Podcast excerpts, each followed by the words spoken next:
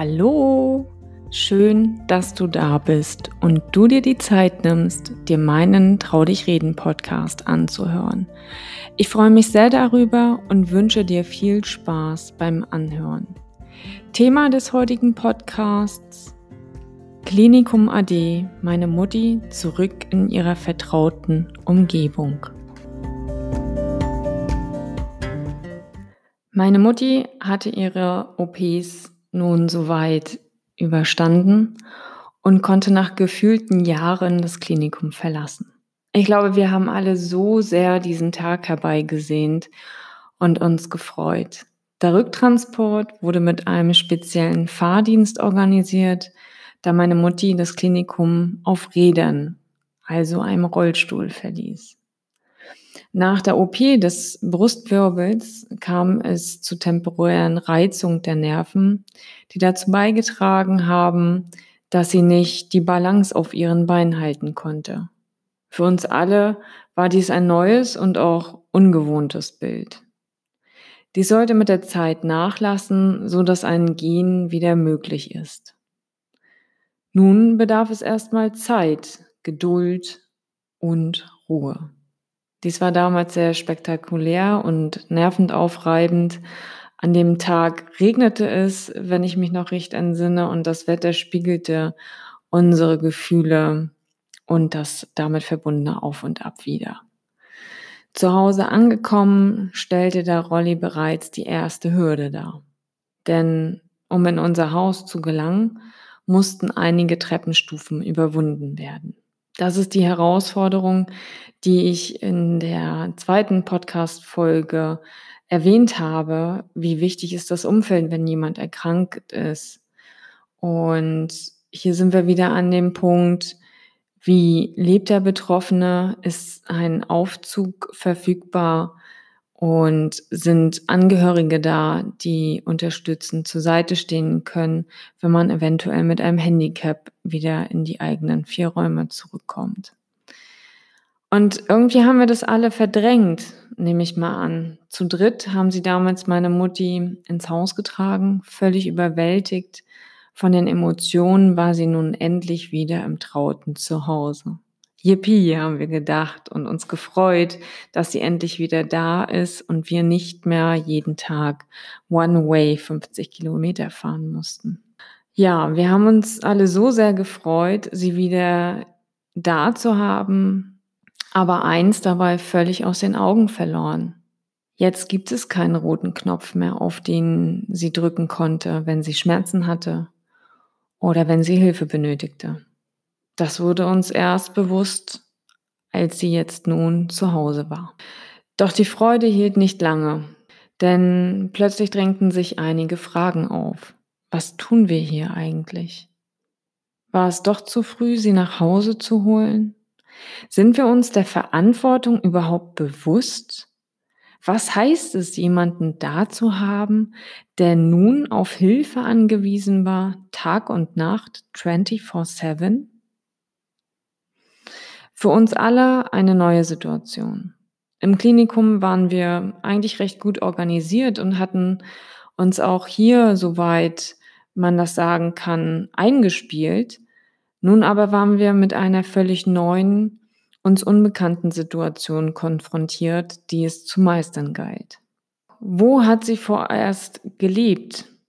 Also wir haben sie ja nach Hause geholt und ähm, Sie konnte ja nicht gleich in ihr eigenes äh, Schlafzimmer zurück. Also haben wir ihr die erste Ebene des Hauses entsprechend so eingerichtet, dass sie sich äh, frei mit dem Rollstuhl bewegen konnte, um am Leben teilhaben zu können.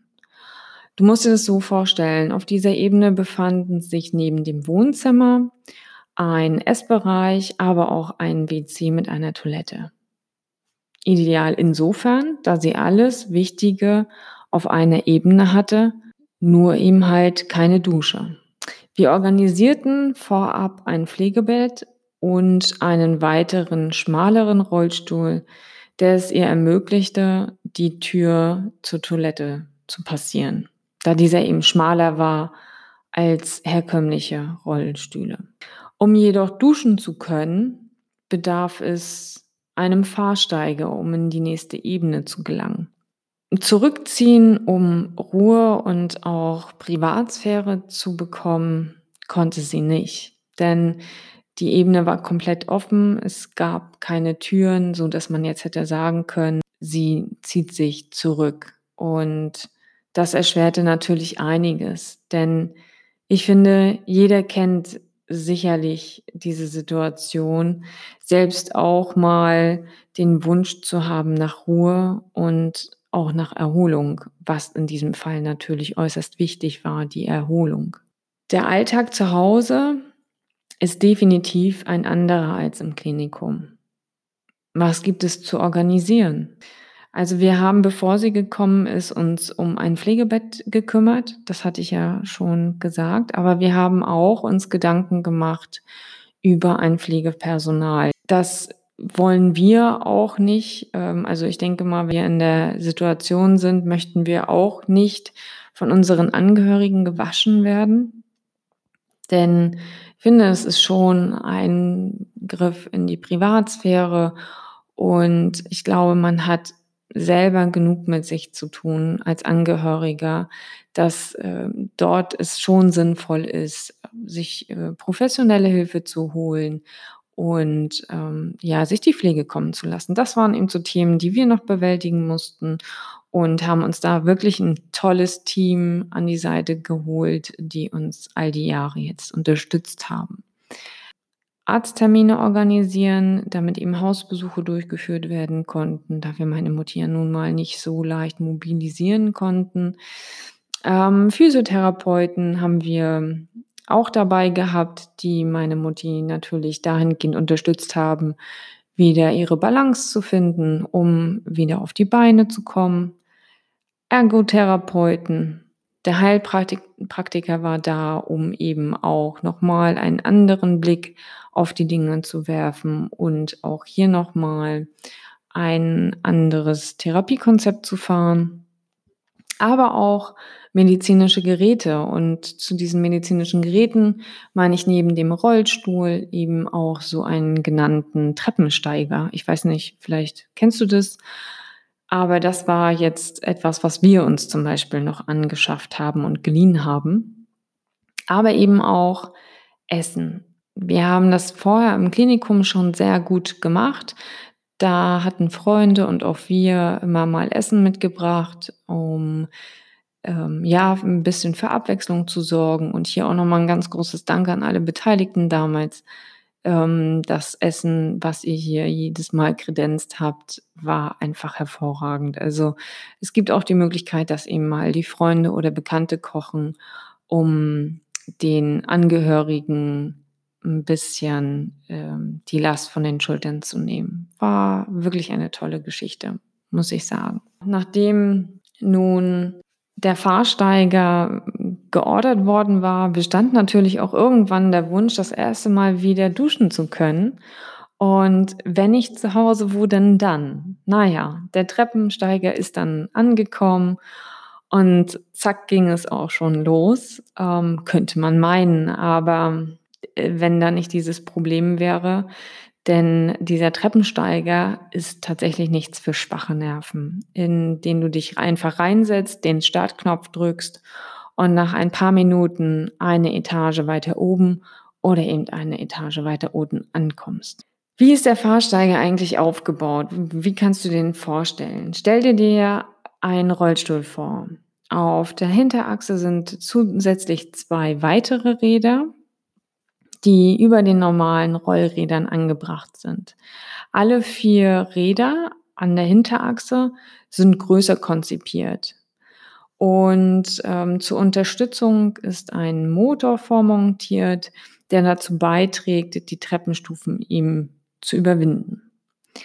Und die Handgriffe erinnern an die Griffe einer Sackkarre damit die Transporteure den Betroffenen gut in die nächste Ebene transportieren können. Möchte man meinen. Sorry, aber echt weit gefehlt, denn ich muss sagen, es gibt Werbebilder, Entschuldigung, wenn ich jetzt hier äh, meine persönliche Meinung ähm, hier, hier kundtue.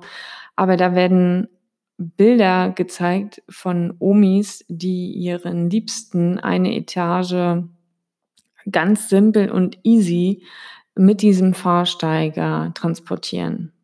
Wenn du das siehst, denkst du, wow, das Handling von dem Teil ist echt super.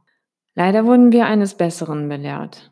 Und dieses Gerät ist persönlich für mich das Schlimmste, was ich in all den Jahren gesehen und erlebt habe. Denn der Betroffene ist dem Nutzer vollkommen ausgeliefert. Ein Fehltritt, Stolpern oder Hängenbleiben kann fatale Folgen haben. Für die Verwendung benötigst du mindestens zwei weitere Personen, die den Betroffenen darin stützen und um dem Anwender zu helfen, die Treppenstufen überhaupt bewältigen zu können.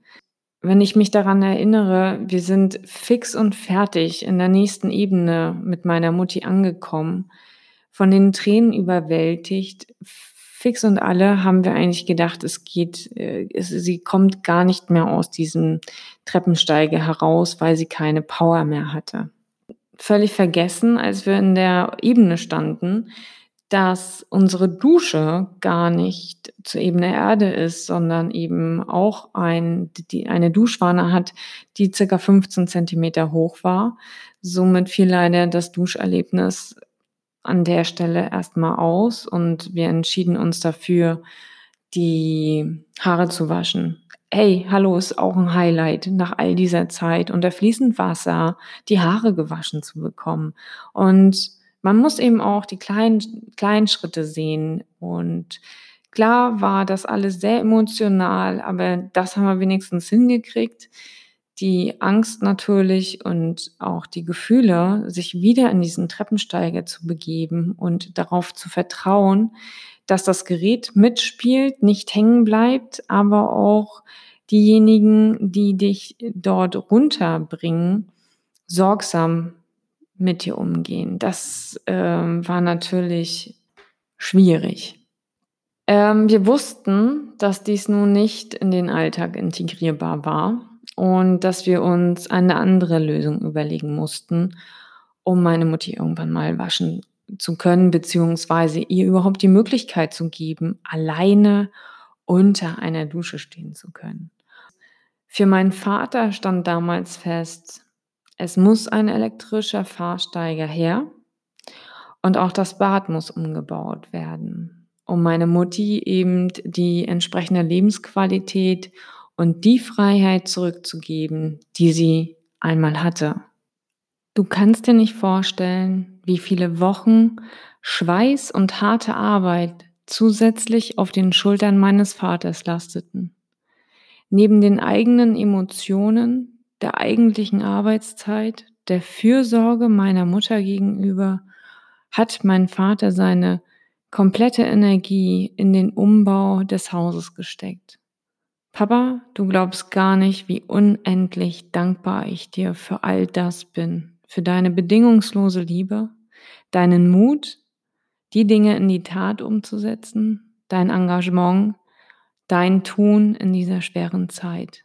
Ich liebe dich unendlich dafür.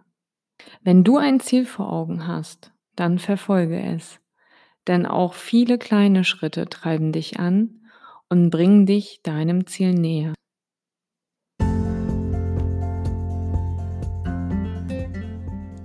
In diesem Sinne, meine Lieben, das war die vierte Podcast-Folge.